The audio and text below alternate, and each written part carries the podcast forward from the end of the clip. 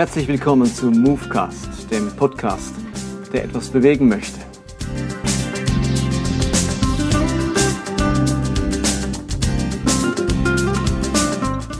Mein Name ist Martin Benz und jetzt geht's los mit Episode 5.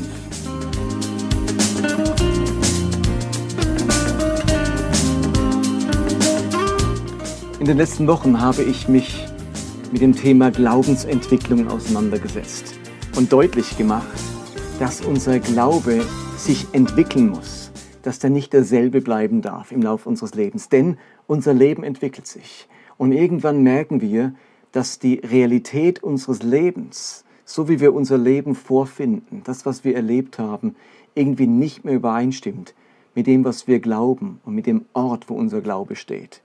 Und für ganz viele Christen ist es darum relevant, dass sich ihr Glaube weiterentwickelt dass ihr Glaube Schritte voran macht, dass man sozusagen sein eigenes Glaubensgebäude renovieren muss.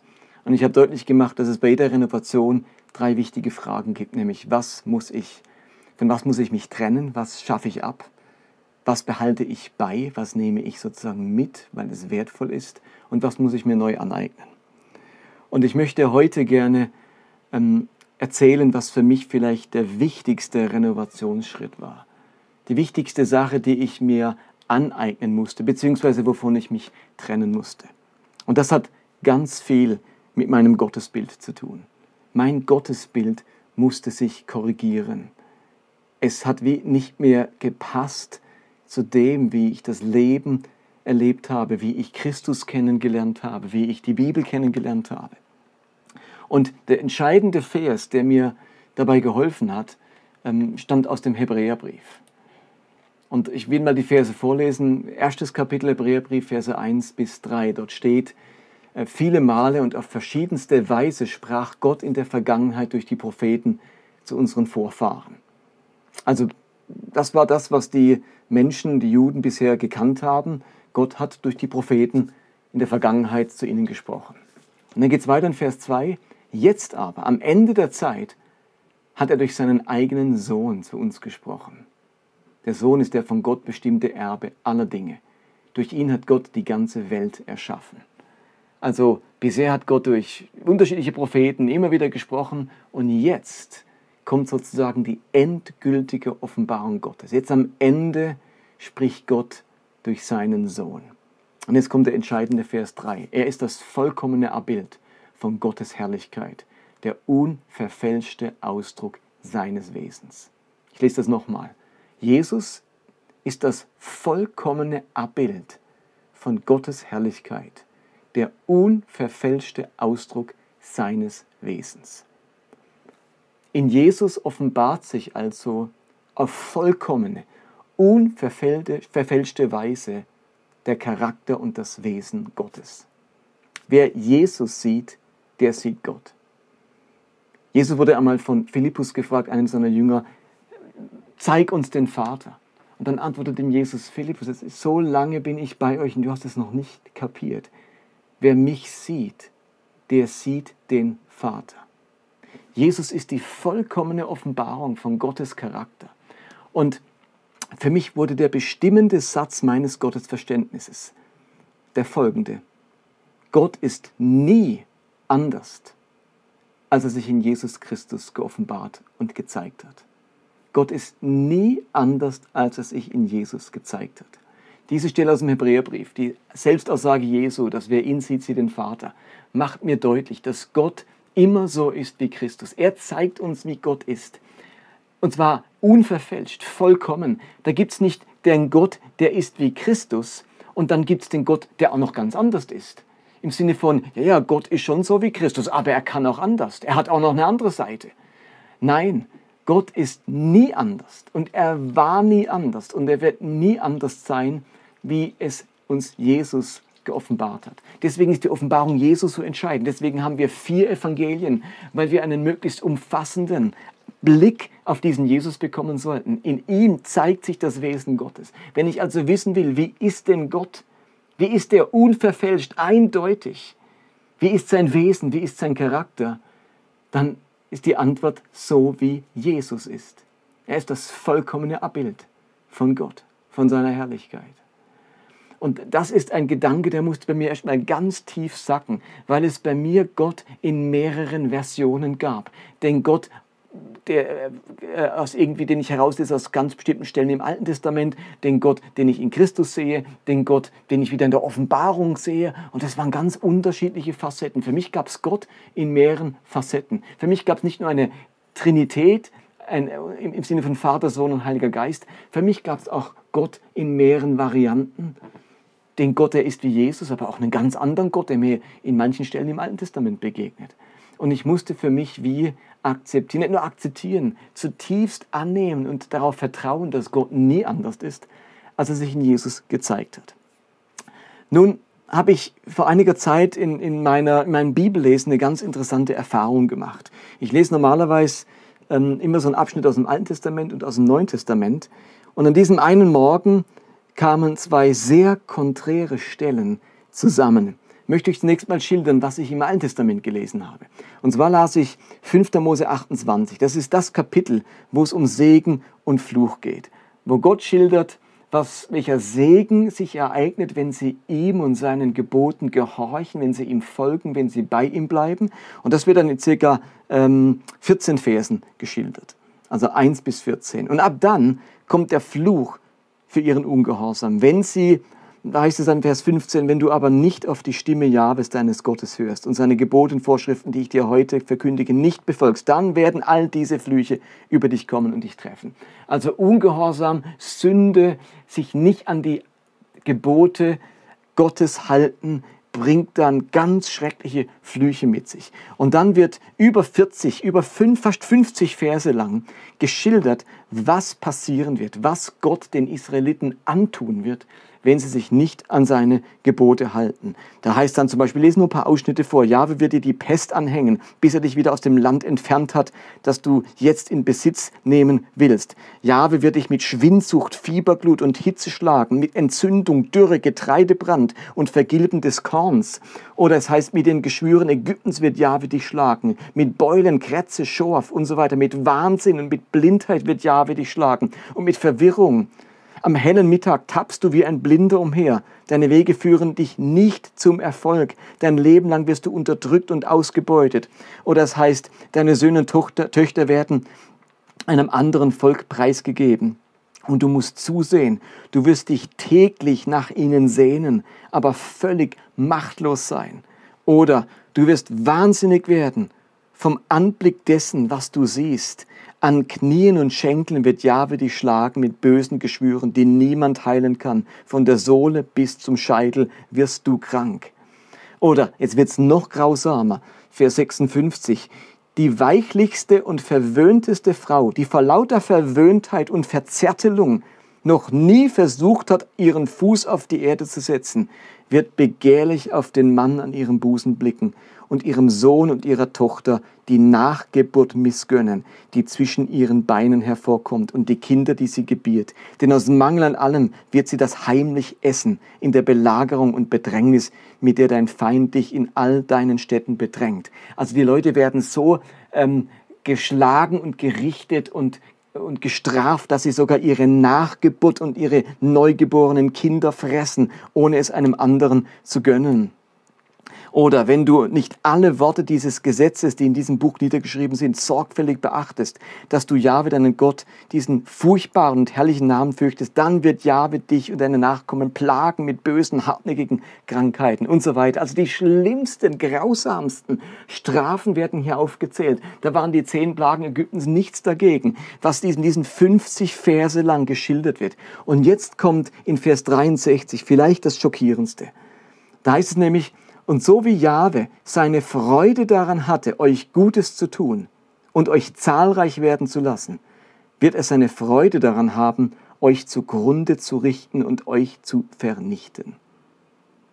Also hier steht tatsächlich, dass Gott Freude daran haben wird, das Volk zu vernichten, es zu bestrafen, es leiden zu sehen, so wie er zu Beginn Freude hatte, es zu segnen. Dieser Vers hat mich schon sehr beschäftigt. Ich habe mal im Lexikon nachgelesen, ähm, wie man das nennt, wenn man Freude daran hat, andere leiden zu sehen, anderen Schmerz und Schaden zuzufügen. Und das nennt man Sadismus. Im Wikipedia kann man lesen, der Begriff Sadist wird heutzutage im allgemeinen Sprachgebrauch auch für Personen verwendet, die sich am Leid anderer erfreuen können. Und hier steht, dass Jahwe Freude daran hat, sie zu vernichten und sie leiden zu sehen. Da wird ein sadistisches Bild geschildert, wenn ich dieses moderne Wort gebrauchen möchte. Das las ich auf der einen Seite. Auf der anderen Seite las ich im Lukas-Evangelium Kapitel 7 die Geschichte von der Hure und dem Pharisäer. Das ist die Geschichte, wo Jesus zum Essen von einem Pharisäer eingeladen wird, in dessen Haus kommt, zu Tische liegt und jetzt kommt eine Sünderin, eine stadtbekannte Sünderin herein nähert sich den Füßen Jesu und kaum ist sie in Jesu Nähe, bricht es hervor. Es heißt, ähm, Kapitel 7, Vers 38, sie trat an das Fußende des Liegepolsters, auf dem Jesus sich ausgestreckt hatte, kniete sich hin und fing so sehr zu weinen an, dass ihre Tränen seine Füße benetzten. Sie trocknete dann mit ihren Haaren äh, die Füße ab, küsste ihn immer wieder und salbte ihn mit dem Öl. Das muss man sich so vorstellen, die kommt in die Nähe Jesu und die, die ist, da hat sich so viel Verzweiflung, ähm, Scham, ähm, Einsamkeit, äh, äh, Sünde, äh, all das, Verletztheit, ähm, Verachtung angesammelt in der Seele dieser Frau, dass sie jetzt, kaum ist in der Nähe Jesu, es aus ihr herausbricht, alle Schleusen öffnen sich, sie heult und weint so sehr, dass die Füße Jesu davon nass werden von den Tränen. Und wir kennen das doch aus unserem eigenen Leben. In uns staut sich Verzweiflung, Sorge, Ängste, ähm, Verletzung oder irgendetwas an. Und jetzt treffen wir den richtigen Menschen, vielleicht die Mama, den Papa oder eine gute Freundin. Und jetzt bricht es aus uns heraus, weil wir auf den Ort stoßen, wo wir uns absolut sicher geborgen fühlen, wo wir wissen, da kann ich jetzt alles rausholen, da brechen alle Dämme, weil ich mich bei dieser Person sicher fühle und ich heul mich bei ihr aus, weil ich weiß, da kommt es nicht die Retourkutsche, da wird das nicht gegen mich verwendet. Und genau das erlebt die Frau bei Jesus. Sie heult sich aus, alle Dämme brechen. Er ist ihr sicherer Ort und genauso behandelt sie Jesus. Er nimmt sie in Schutz vor den Angriffen der Pharisäern. Er würdigt diese Frau. Er sagt zu dem Pharisäer, du hast mir nicht mein Haupt mit Öl gesandt, du hast mir nicht die Füße gewaschen. Diese Frau hat das alles gemacht. Ähm, sie hat viel geliebt, sie hat mir viel Liebe erwiesen, ihr ist viel vergeben worden. Jesus ergreift Partei für diese Frau. Jawohl, er erweist sich als sicherer, ähm, Geborgenheit spendender Ort für die Verzweiflung dieser Frau. Nun war die Frau ja nicht irgendjemand. Sie war so genauso eine Frau, von der 5. Mose redet, die sich nicht an die Gebote Gottes hält. Sie war eine Sünderin.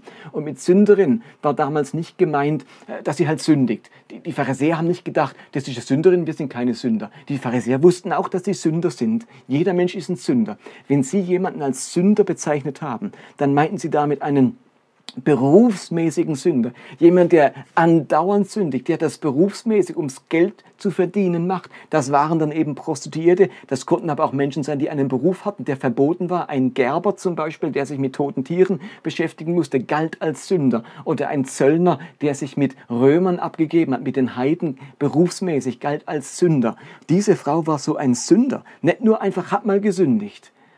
Und ihr begegnet jetzt Gott in Jesus Christus und sie erlebt ihn total fürsorglich als große Sicherheit.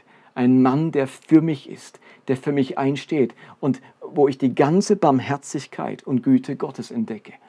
Und ich sage nun, Gott ist nie anders, als er sich in Christus geoffenbart hat. Der Gott, der sich hier zeigt, das ist Gott immer. Und das war er immer und das wird er immer sein. Jetzt stellt euch doch mal vor, ihr hättet einen Vater und ihr kommt nach Hause als Kind und habt eine, die schlechteste Note in der Mathearbeit, die man haben kann. Und ihr sagt es dem Vater und er dreht vollkommen durch. Er, er, er schreit euch an, er, er gibt euch eine Ohrfeige links und rechts, er jagt euch ins Zimmer, patscht die Tür zu, gibt euch Hausarrest und, und, und streicht euch das Taschengeld. Und ihr seid total entsetzt über diese massive Reaktion eures Vaters, der euch anbrüllt und schlägt. So, nach einigen Wochen bringt ihr wieder eine Mathearbeit nach Hause mit der schlechtesten Note.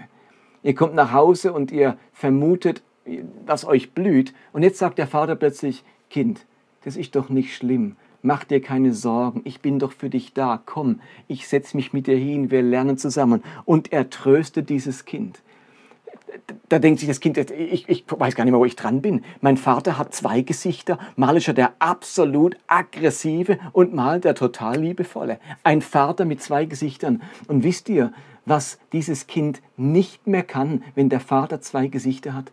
Es kann ihm nicht mehr vertrauen, weil es nicht weiß, welchem Gesicht es begegnet. Und wenn wir einen Gott haben mit zwei Gesichtern, der mal ist wie Jesus und mal ein Sadist ist, dann zerstört das das Element, das das Wichtigste für unsere Beziehung zu Gott ist, nämlich das Vertrauen. Es gibt nicht Gott mit verschiedenen Gesichtern in verschiedenen Varianten. Gott ist immer so, wie Christus ihn offenbart hat. Gott ist nie anders, als er sich in Christus gezeigt hat. Dieses Verständnis, dieses Gottesbild, als ich das kapiert habe, war das vielleicht die entscheidendste Veränderung in meiner Glaubensrenovation. Okay, so viel für heute. 15 Minuten sind um. Und ihr werdet euch fragen, aber was ist denn jetzt mit 5. Mose? Was ist denn jetzt mit diesem sadistischen Gottesbild? Tja, Darauf werde ich nächste Woche eingehen, denn das ist jetzt nicht nur eine Frage von Gottesbild, das hat jetzt ganz viel mit Bibelverständnis und mit Hermeneutik zu tun. Und darum geht es eben in der nächsten Woche.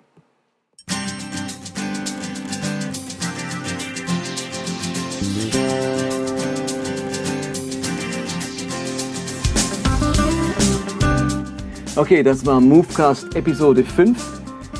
Ich hoffe, es hat euch inspiriert. Ich würde mich freuen über Kommentare, ähm, die ihr mir schickt, entweder beim Podcast selbst, wo ihr was reinschreibt, dass ihr darüber denkt, was ihr für ein Gottesbild habt und wie sich euer Gottesbild entwickelt hat. Gleichzeitig würde ich mich freuen, wenn ihr das Ganze teilt, weiterleitet, auf Facebook liked. Ähm, und ansonsten sprechen wir uns wieder bei Episode 6. Äh, ganz spannend, unser Bibelverständnis und wie es sich weiterentwickeln kann. Bye bye, bis zum nächsten Mal.